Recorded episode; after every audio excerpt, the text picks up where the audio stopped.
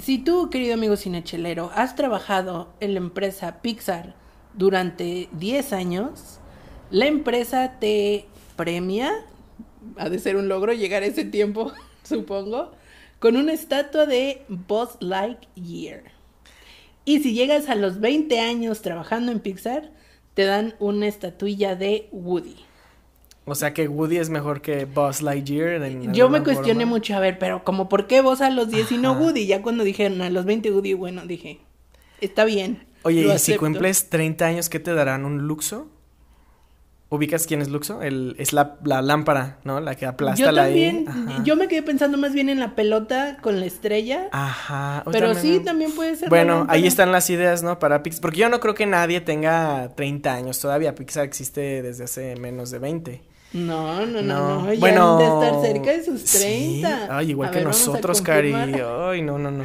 Vamos a confirmar. Pero, bueno, mientras Cari confirma ese dato, quédate porque el día de hoy vamos a escuchar, van a escuchar nuestro review express de Lightyear. Vuelve, vuelve, porque esto es Cinechelas. Review Express Cinechelas.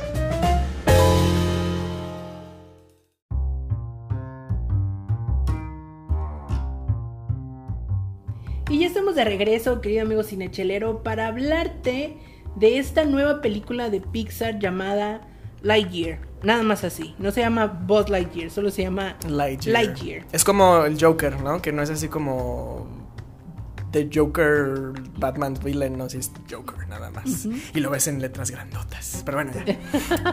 este, pues Dando la sinopsis, cuenta la historia de un eh, guardián espacial que está llevando a toda una colonia de personas a través del universo eh, este, en viajes intergalácticos a la velocidad de la luz y pues se varan en un planeta por un error de él y pues él lo tiene que solucionar.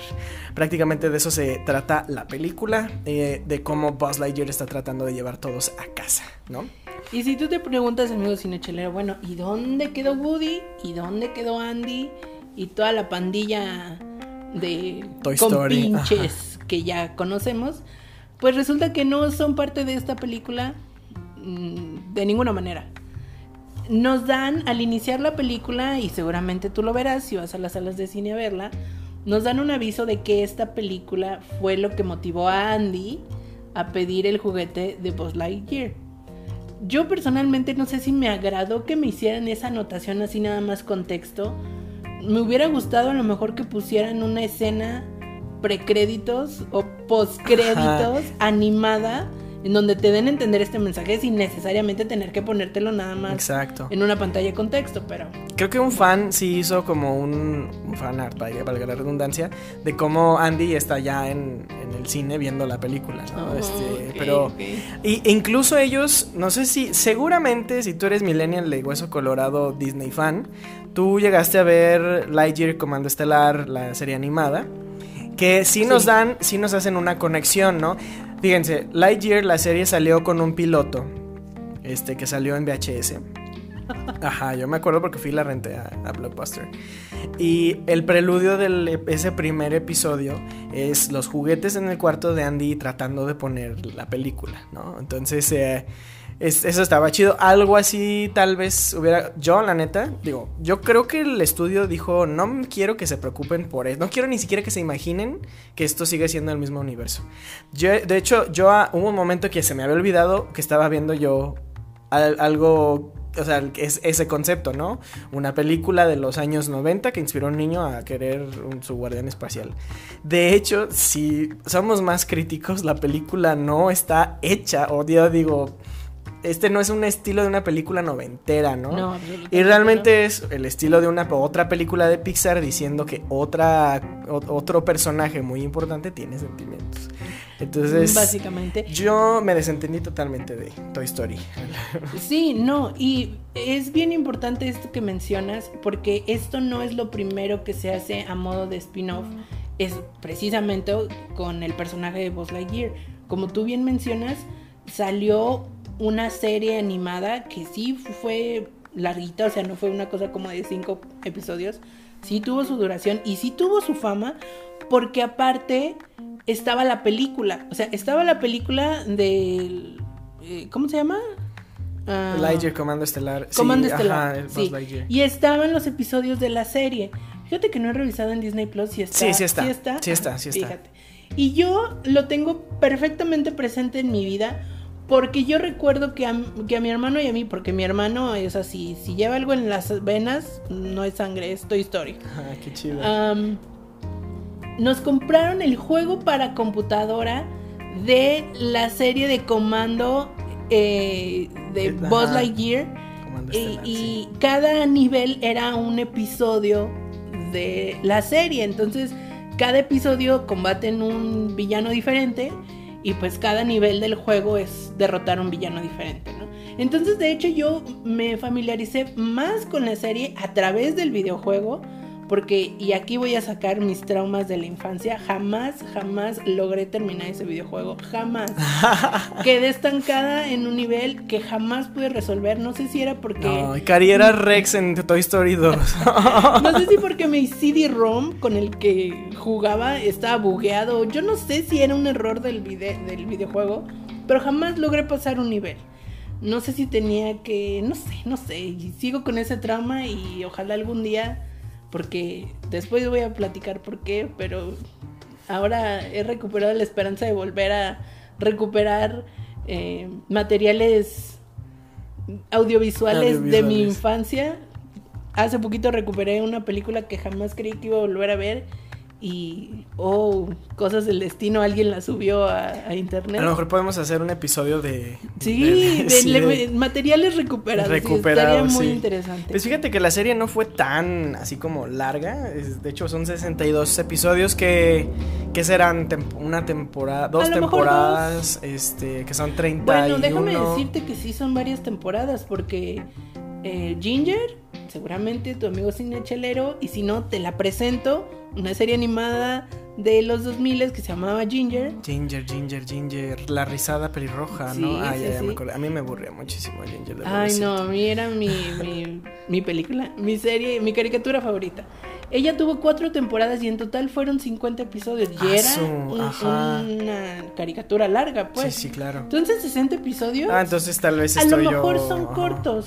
Yo recuerdo que eran cortos, o sea, eran de resu- Creo que son, ya ves que este formato que eh, yo no sé si todavía se sigue haciendo, que son que cubren un horario de treinta y tantos minutos, entonces cada episodio dura 15 este, minutos. Ajá, ajá. algo así, ¿no? Por ejemplo, Bob Esponja usaba eso. Eh, Sí, los sí, sí, padrinos claro. mágicos, ¿no? O sea, este, creo que Tom y no te creas, ya me estoy yendo lejos, pero pero sí, pero pero volviendo a Lightyear, este, vamos diciendo lo bueno, lo malo, lo feo. Ah, no, no, lo feo no, pues lo bueno, lo malo, así. Y lo peor. Y lo y lo que esperamos a lo mejor, ¿no? Por ejemplo, yo voy a decir que lo bueno es que realmente, digo, si tú eres así como tu hermano dijiste, eh, súper fan de Toy Story, vas a encontrar referencias, o sea, no hay, porque hay, Sí. hay muchas partes del acting de, de Lightyear que te recuerdan a escenas de Toy Story, ¿no? Sobre todo yo donde boté de risa y nadie en el cine se rió, absolutamente nadie en el cine se rió. Te puedo imaginar Fue, fue donde él dijo, mi nave. Y yo me, me acordé de, del Sí. Lightyear en, en Toy Story haciendo su drama. Y yo, me reí así como loco. Nadie se rió en el cine. Absolutamente nadie. Dije, ay, señor.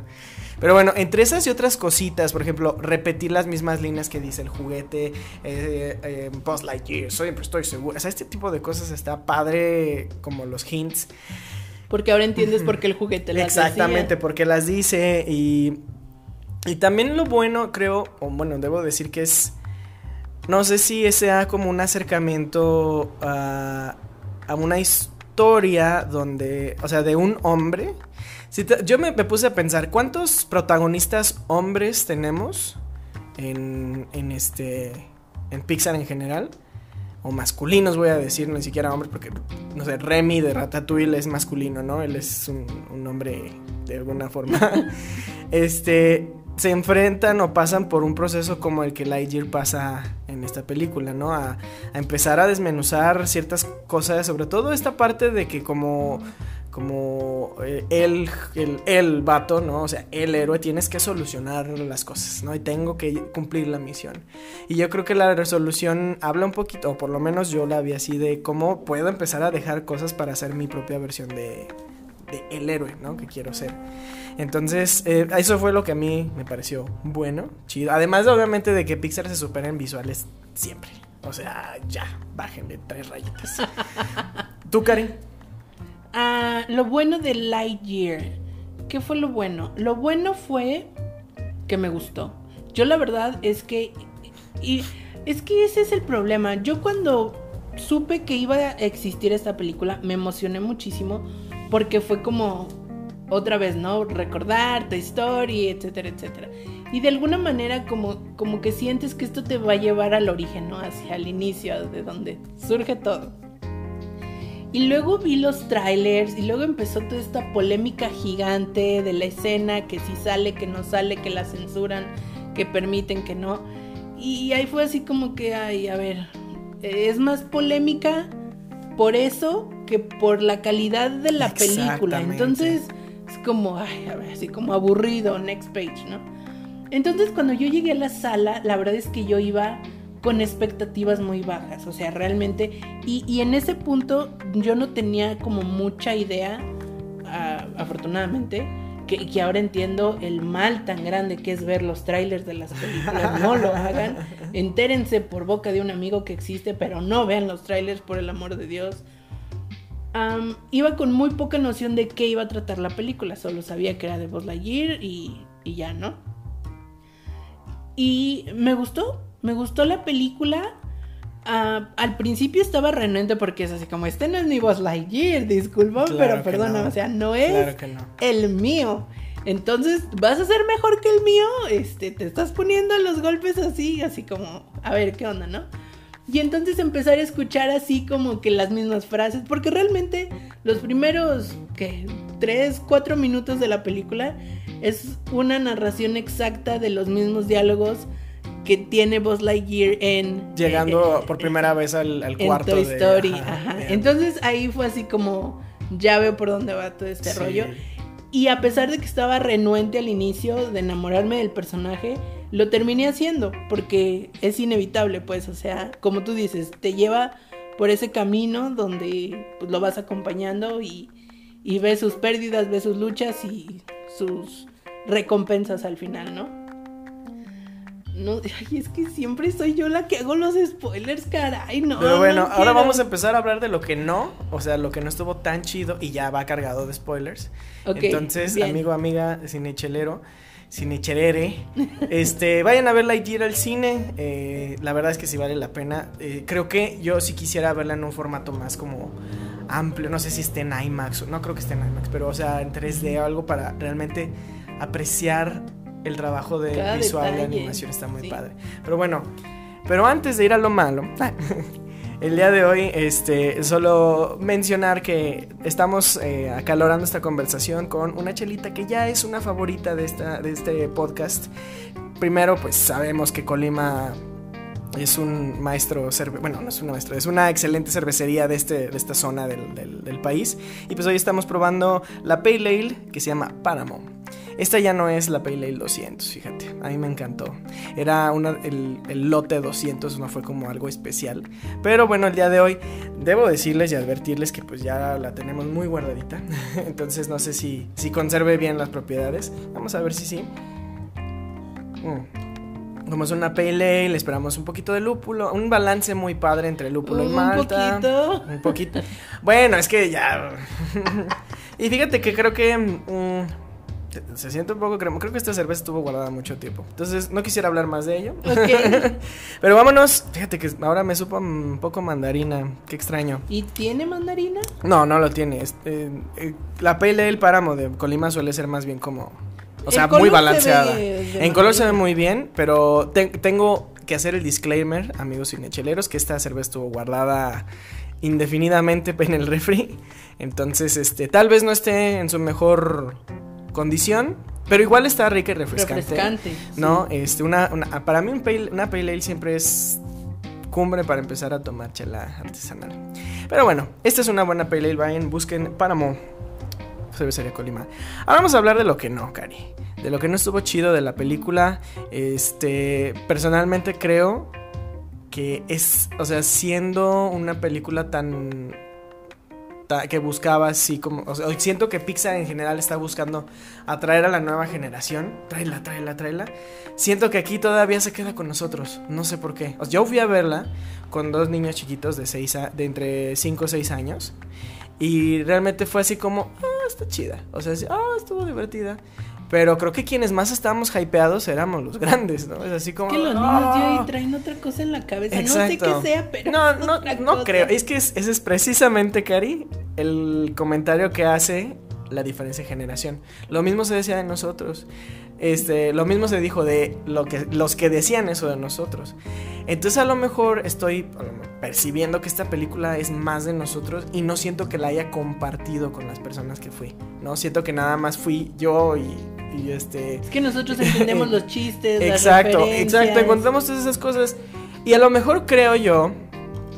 No sé, no sé tú cómo lo percibes.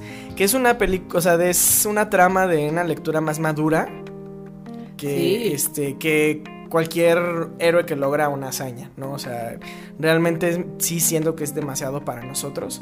Entonces yo solamente era la petición de que pues ya piense, veamos qué quiere la otra generación. Yo quisiera, ¿no? Meterme en, en una película que marque pauta para la generación nueva, ¿no? Que diga, ah, sí, esta, esta es la película animada, ¿no? Pero bueno, eh, fuera de eso creo que tampoco me no me late tanto también no poder encontrar una opción de verla en inglés en, ningún lado.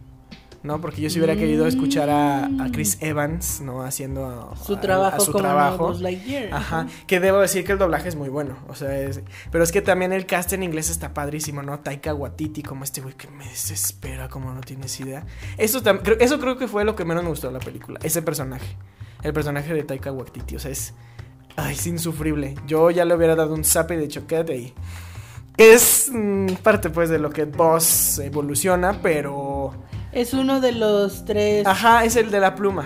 Mm. Es ese güey. Y hasta se parece a Y se parece un buen, exactamente, ¿no? Entonces, pero ¿sabes qué? O sea, mi mamá, mi mamá me dijo, la fui a ver dos veces. Una con mi novia y una con mi mamá. Y las dos veces alguien en este, en en, la visita al cine fue, ay, no, ya me tiene harto. Entonces, eh, o sea, es que era, no sé si haya sido realmente la creación del personaje o realmente esta parte de querernos hacernos sentir tan desesperados con cada error, ¿no? Que cometía este personaje, que falta de lógica, ¿no? Y a mí incluso se me hacía hasta irreal, ¿no? O sea, como no me lo estoy creyendo.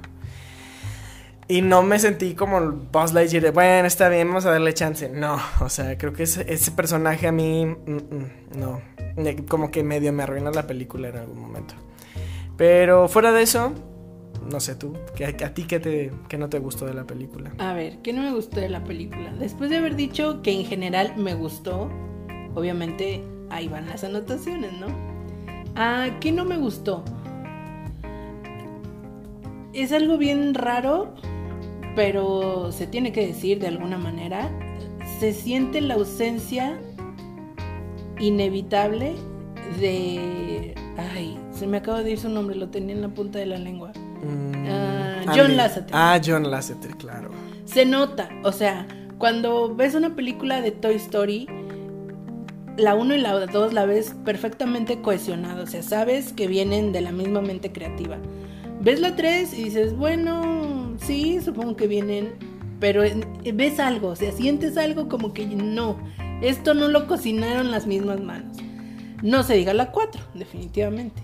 Entonces, al ver, y podemos incluso verlo por fases, ¿no? O sea, Toy Story 1 y, 2, pues es la fase 1 del multiverso de Pi.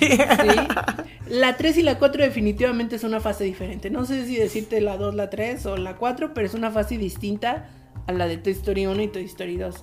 Evidentemente, Lightyear también pertenece a una fase distinta, a pesar de que temporalmente o en la línea de tiempo pertenece a otro, a otro espacio, ¿no? Entonces yo me quedé pensando mucho rato, ¿qué hubiera sido de esta película si John Lasseter, el creador del personaje, de la historia y del concepto, hubiera estado involucrado en esta película? Para empezar, sé que no hubiera habido un gato robot. Ese gato robot yo le vi así, aquí en la frente traía clarísimo influencia de Toy Story 3 y 4. O sea, lo vi perfectísimo. Porque ese tipo de cosas o de personajes o de, de detalles no los vemos en la 1 y en la 2. Allá vemos personajes así recios, o sea, completos, no, no nada más así como con intervencioncitas. ¿Me explico? Entonces eso, eso sí lo llego a percibir y, y a lo mejor no es algo necesariamente malo, pero yo sí digo, qué interesante, ¿no? O sea, qué ejercicio tan interesante es este. ¿Y qué debería estar sintiendo John Lasseter de ver, de ver esta película? A lo mejor lo mismo que George Lucas, ¿no? Después de haber visto Obi-Wan, que luego vamos a hacer un review express al respecto. Pero George Lucas como que dijo, yo ya hice lo que quise, ahí les va, ahí se las no, dejo. No, no sé, yo creo que no tanto, porque todavía, por ejemplo, en el Mandalorian, seguramente viste... El, el behind the scenes. Ajá, donde él va y abraza al bebé y la chingada, pero bueno. y ahí sí, está. Taika Waititi. Y ahí está Taika Waititi también, caramba. Ya, Taika, ya déjanos una, por favor, ya. Pero sí, sí, o sea, estoy de acuerdo con eso. No creo que le haya hecho falta, fíjate. No, no siento que le haya hecho falta porque creo, a fin de cuentas, lo que Pixar ahorita está haciendo, lo vemos desde Red Dead Damishi, que es padre tener unas perspectivas nuevas y frescas. De, Diferente, Ajá. claro. Y, y con su cierta dosis, pues, de la raíz, ¿no? Big Doctor y Andrew Stanton, que son fundadores de Pixar, pues son los productores eje- ejecutivos. Entonces, bien o mal, pues ahí estaba Ahí como la mano. ajá, la mano este, clásica. sí. Antigua, ya les llamaste pelones y tilda Wilton, tilda swintescos, ¿no? Los Pues, antiguos. Ya, ya, lo que es, pues Wilton, es. no puedo creerlo. Y otra cosa que no me gustó, y ahí les va el super spoiler, porque esto ya es el desenlace de la película y el spoiler de la película. Advertidos están, vayan a verla si no quieren escuchar, o ve- véanla y luego escuchen, pero advertidos están. Lo que no me gustó es que jugaran con esto de que Zorg primero no tuviera su toga y le pusieran piernas que se puedan ver. A mí me encantaba el diseño del personaje donde era una toga y Claro. nada más se podía Destruir a Buzz Lightyear, Nada más se deslizaba porque no tenía Que piernas. es claro, un claro homenaje a este a Darth Vader, ¿no? Ajá, sí, exacto. Y siguiendo esa misma referencia, a mí no me gustó que Zorg resultara ser el boss de A otra. otra dimensión. De otro tiempo. A mí ese spoiler me lo dijo mi sobrino antes de ir a ver la película. Mi sobrino fue a ver. la película se estrenó justo el día de su cumpleaños. Entonces, pues, mis compadres la- lo, lo llevaron a ver. Y este. Y no, ya él ya estaba equipado con props y, juguetes. O y sea, toda ya- la cosa. Entonces le regalaron un Lego de, un- del set de la, de la nave y Boss y el equipo este Sí. del Zap Zap. Que se me hizo muy curioso. Zap Zap. Entonces, este, mientras lo estábamos armando, y le iba preguntando yo, oye, ¿y este quién es? Y ese error lo cometí yo, ¿no? Yo soy el adulto ahí. Me dijo, sí, este es. Y dije, ¿pero quiénes son los malos aquí, no? No, pues es que. Y se quedaba pensando. Mira, hasta te dio chance Ajá. de que te retractaras. Así como de, no, no me dio chance, más bien como que estaba tratando de explicármelo. ¿Cómo te explico que es el mismo Ah, boss ok, el ok. que es el malo? Y me dijo, es que es el mismo, es de otro tiempo. Y yo me quedé, mi- y mi, mi prima me vio, me dijo, oh no, le acaba de decir. Y yo nada más volteé a verla a ella y le dije, gracias sobrino. Oh, gracias, sí, no". Pero bueno, me fui con ese spoiler a ver la, la película. Oye, súper Pero yo dije, pero dije, ok, a lo mejor es lo que me dijo, pero... Pero no necesariamente Ajá, no es. necesariamente lo que es, pero pues, sorpresa que sí lo era. fue. Ahora, a mí no me... A mí me encanta tampoco, pero se me hace interesante. Fíjate, aquí yo creo que es donde la gente... Yo lo llamo el momento The Last Jedi. Que o te gusta o la odias, ¿no? Sí, claro. Entonces, eh, yo, yo creo que es un buen recurso de... intro- O sea, si lo vemos de análisis de qué puedo aprender de la película, es introspección. Es decir, esta versión de mí que No estuvo empecinado sobre esta idea que tal vez tengo que cambiar, no está chido. ¿No? E incluso el mismo Sox, que es mi personaje favorito, debo salir ahorita del closet, este, me dio... No, es muy bueno, sí. me dio un montón de risa, muchas cosas, ¿no? El dardo, el, este, el, no, o sea, es... Fíjate que en el tráiler a mí se me como que medio lo veía que me iba a caer gordo Ajá. y ya iba como con esa impresión a la película, pero sí, todos los comentarios y me uno a ellos, ese personaje se llevó la película. Sí, la verdad, definitivamente. Él y Jeff Goldblum. No, no, bueno, eso, eso no salió, no, no lo hablamos aquí al aire, ¿verdad? Ay, No, no, no, aún no. bueno, pero no vamos a hablar de Jurassic Park. Este, realmente se me hace que estuvo padre, pero puede sentirse, así como, como lo decías, que este no va. Porque ya hay una idea de cómo es Toy Story. Ya, Entonces, a mí no se me hace tan mal porque digo, pues ya es lo nuevo, ¿no? Ya es otra cosa. Lo malo es que, bueno, este episodio está saliendo ya casi medio mes después de que, de que salió la película eh, al cine y realmente no le está yendo bien en taquilla. Entonces, y qué triste también porque es la primera película que Pixar saca en el cine desde que empezó la pandemia y que pues, ahora los van a rezagar otra vez a... A, puro streaming. A puro streaming. Fíjate que ese tema es súper interesante y lo he estado así, como si se revolviendo en, el caldo de mi cerebro todo, todo este tiempo desde que vi la película. Eh, creo que fue esta semana o la semana pasada, no me acuerdo. Qué interesante, porque vi un meme que decía, Buzz Lightyear se lleva el récord de la película comercial más baneada en, en la mayor cantidad de países por sobre películas como The Serbian Film y así, una lista como de películas gore así detestables y asquerosas. Buzz Lightyear tiene mayor número de países baneados que esas otras películas. ¿En serio? Y que eso se está reflejando definitivamente en los números. porque Jurassic Park precisamente le seguía ganando en. ¿En serio, Jurassic? O sea, bueno. Y aquí es donde la crítica le hace el paro, tal vez, ¿no? O sea, realmente no es una mala. O sea, es una película creo que Pictoline subió algo así al respecto en esta, esta semana, ¿no? Películas que han ah, sido aclamadas por la, crítica, pero detestadas por la, gente. ¿no? Sí, claro.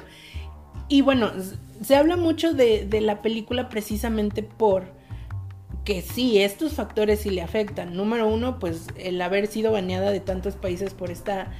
Ay no, la escena ¿Qué pasa desapercibida? O sea, es, es así como gente, pónganle atención a la esencia de esa escena, no nada más a que se besan. Esa escena es mi favorita de toda la película. A mí me hizo llorar. O sea, ¿cómo puede, como, cómo puedes como ser humano estás viendo frente a ti lo que, lo que realmente significa vivir y no entenderlo?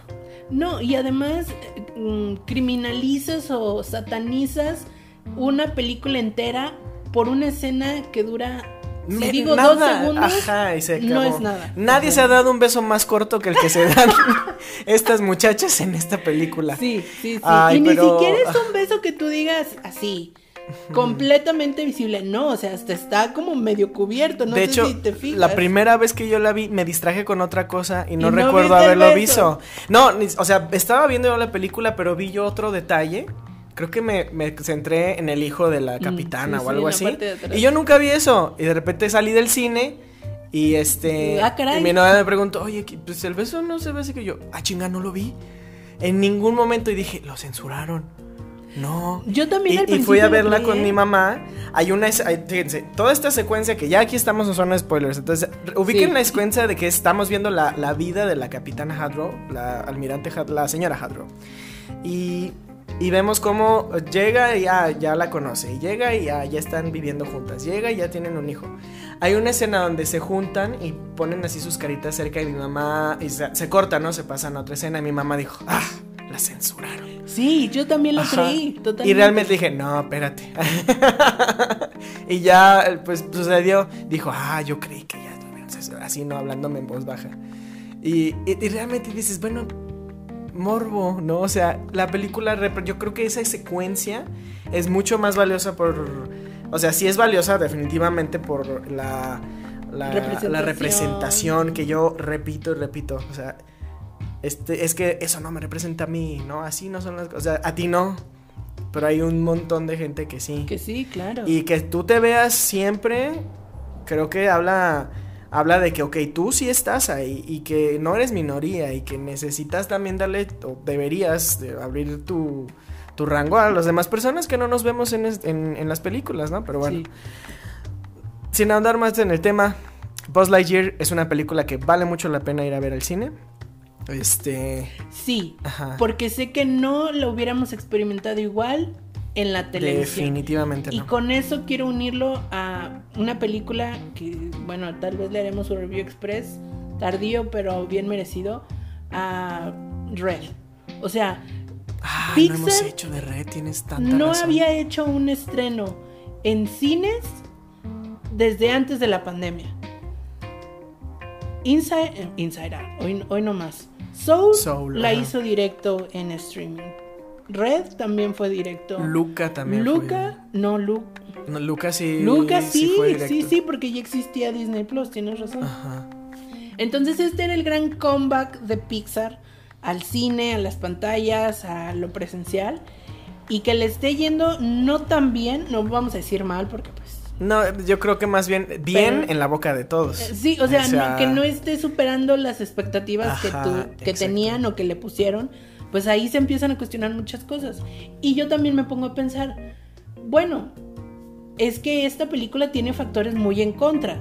Esto, todo esto que estamos hablando de la baneada. Y muy en específico también se ha hablado mucho del cambio en el casting inevitable. O sea, tanto en la versión en inglés, que Chris este, Evans toma ahora el personaje de Buzz Lightyear, como en el doblaje mexicano, porque el doblaje mexicano, como bien mencionabas hace rato, también cambia. Ya Exacto, no es el ya es mismo otra actor de doblaje que... Que decía que la voz de Buzz. Lightyear, sí. Pero yo no sé cómo hubiera funcionado a Tim Allen en, en esta película. La verdad, yo creo que no hubiera sido la misma cosa. Sobre todo porque. O sea, sí se sienten. Se siente la, la misma esencia del personaje, pero no el mismo personaje.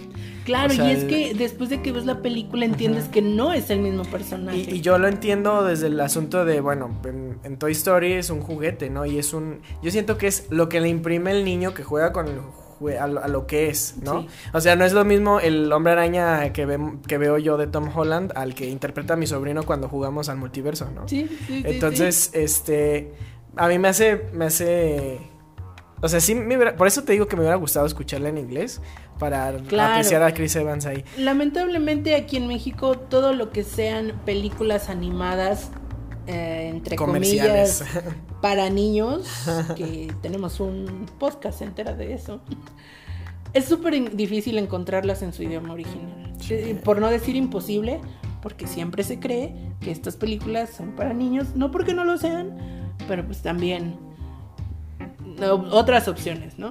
Que esto me lleva a dos comentarios muy rápidamente.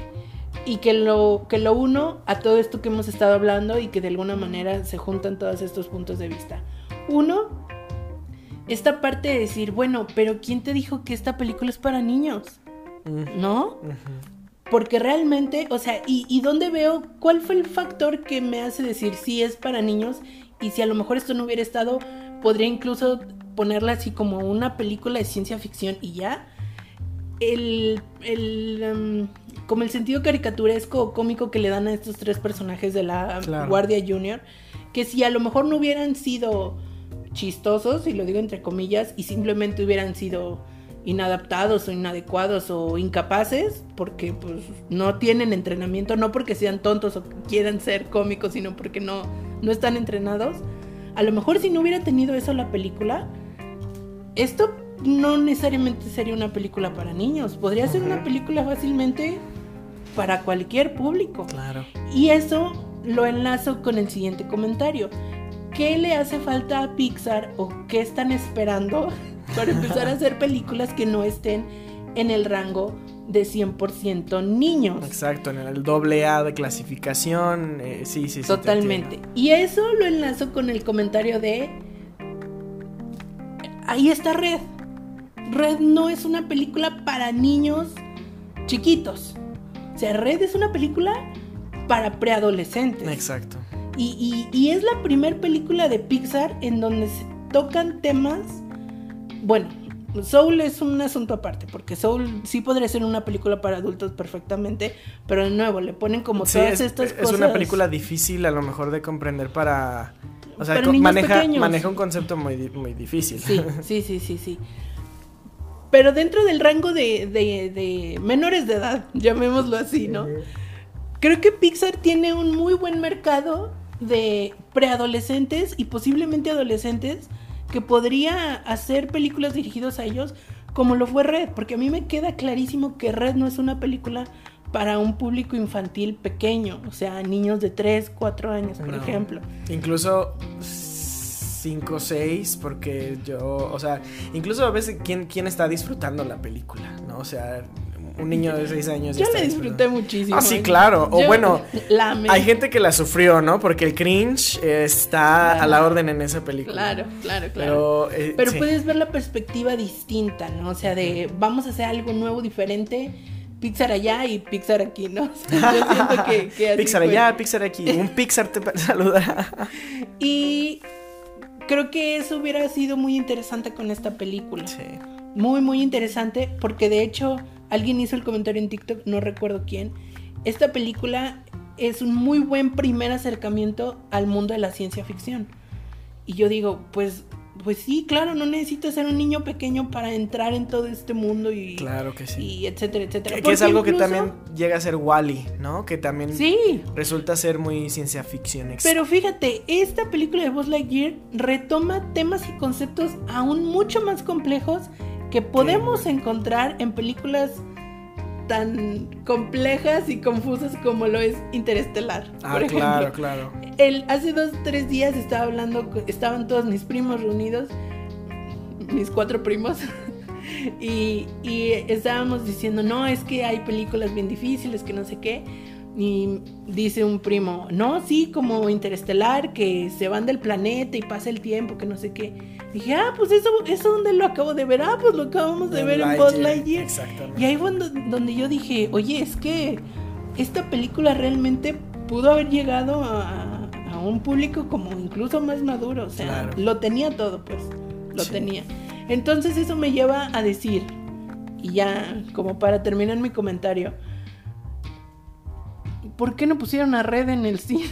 Por Dios. Hubiera estado muy padre haber visto Red en el cine. Yo sé Creo que hubiera sido otra Sí. cosa. Ojalá en algún momento poda- podamos, o sea, si qué película se reestrenó para volver a ser la más taquillera del, ay, no me acuerdo. Pero, Mm. o sea, varias películas. Ah, El Hombre Araña, última, sí, regresó al cine un tiempo. sí, sí, sí. O sea, ¿por qué no traernos a Red, no? Es un reestrenito. Si Star Wars re- relanzó sus películas en los 90. Cada tres años la están otra vez. No, en el no, cine. pero por ejemplo, yo recuerdo haber ido al cine con mi papá a ver el regreso de Jedi en el 90 y menos, el 90 y muchos, ¿no? O sea, el 98, algo así. Porque hubo un movimiento de reestreno y hubo juguetes en, en el Kentucky y hubo cosas, hubo tazos o esas cosas. Entonces, a lo mejor, pues puede ser una estrategia. Pues si nos incluyen en esa estrategia, estaría chido. Pero bueno, el día de hoy, Lightyear, ¿qué es- ¿cuántas estrellas le das? De 5, digamos.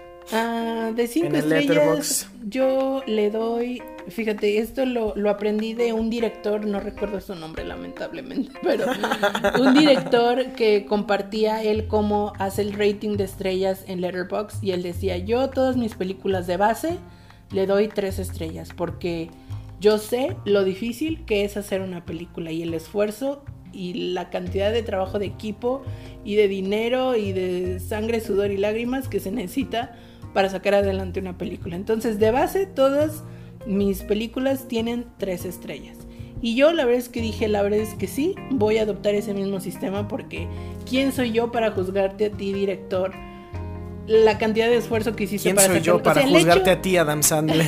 el hecho de que ya se estrenó y la pudiste ver ya es un logro. Ya con eso te llevas tres estrellas. Y paréntesis, he de admitir que dos que tres películas sí se han ganado menos de tres estrellas. Porque no, no son muchas, han sido dos o tres, porque sí, estaban soberantemente malas. Pero bueno, si tomamos eso en cuenta, eh, de las cinco estrellas que quedan en Letterboxd, hay, hay cuatro mitades, ¿no? Porque es como 1, 1.5, 1.5, 2, sí, sí, sí. entonces me quedan cuatro medias estrellas. Cada media estrella que le voy asignando a- al rating es algo que me haya gustado de la película. O sea, buena fotografía, media estrella, buena música, media estrella, y así me voy, ¿no?